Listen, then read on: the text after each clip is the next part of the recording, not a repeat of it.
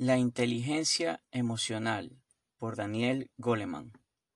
¿Por qué es más importante que el consciente intelectual? El concepto de inteligencia emocional ha llegado a prácticamente todos los rincones de nuestro planeta, en forma de tiras cómicas, programas educativos, juguetes que dicen contribuir a su desarrollo, o anuncios clasificados de personas que afirman buscarla en sus parejas. Incluso la UNESCO puso en marcha una iniciativa mundial en 2002 y remitió a los ministros de educación de 140 países una declaración con 10 principios básicos imprescindibles para poner en marcha programas de aprendizaje social y emocional.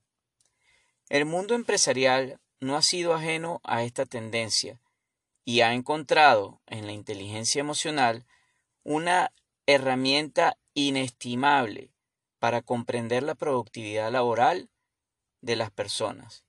El éxito de las empresas, los requerimientos del liderazgo y hasta la prevención de los desastres corporativos, no en vano, la Harvard Business Review ha llegado a calificar la inteligencia emocional como un concepto revolucionario, una noción arrolladora, una de las ideas más influyentes de la década en el mundo empresarial, revelando de forma esclarecedora el valor subestimado de la misma la directora de investigación de un headhunter ha puesto de relieve que los CEO son contratados por su capacidad intelectual y su experiencia comercial, y despedidos por su falta de inteligencia emocional.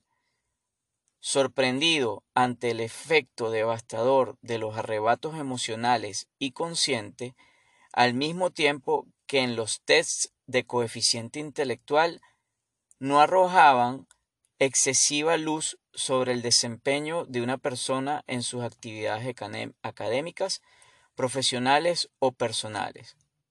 Daniel Goleman ha intentado desentrañar qué factores determinan las marcadas diferencias que existen, por ejemplo, entre un trabajador estrella y cualquier otro ubicado en un punto medio, y entre un psicópata asocial y un líder carismático.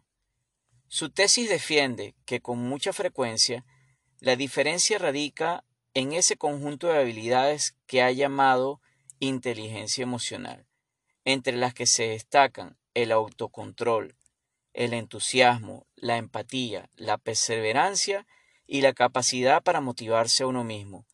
Si bien una parte de esas habilidades pueden venir configuradas en nuestro equipaje genético, y otras tantas se moldean durante los primeros años de vida. La evidencia respalda por abundantes investigaciones que demuestran que las habilidades emocionales son susceptibles de aprenderse y perfeccionarse a lo largo de la vida, si para ello se utilizan los métodos adecuados. Y si quieres saber más acerca de este libro, tenemos una gran variedad en nuestro listado en el siguiente link que te vamos a dejar abajo. Y nuevamente, gracias por escucharnos.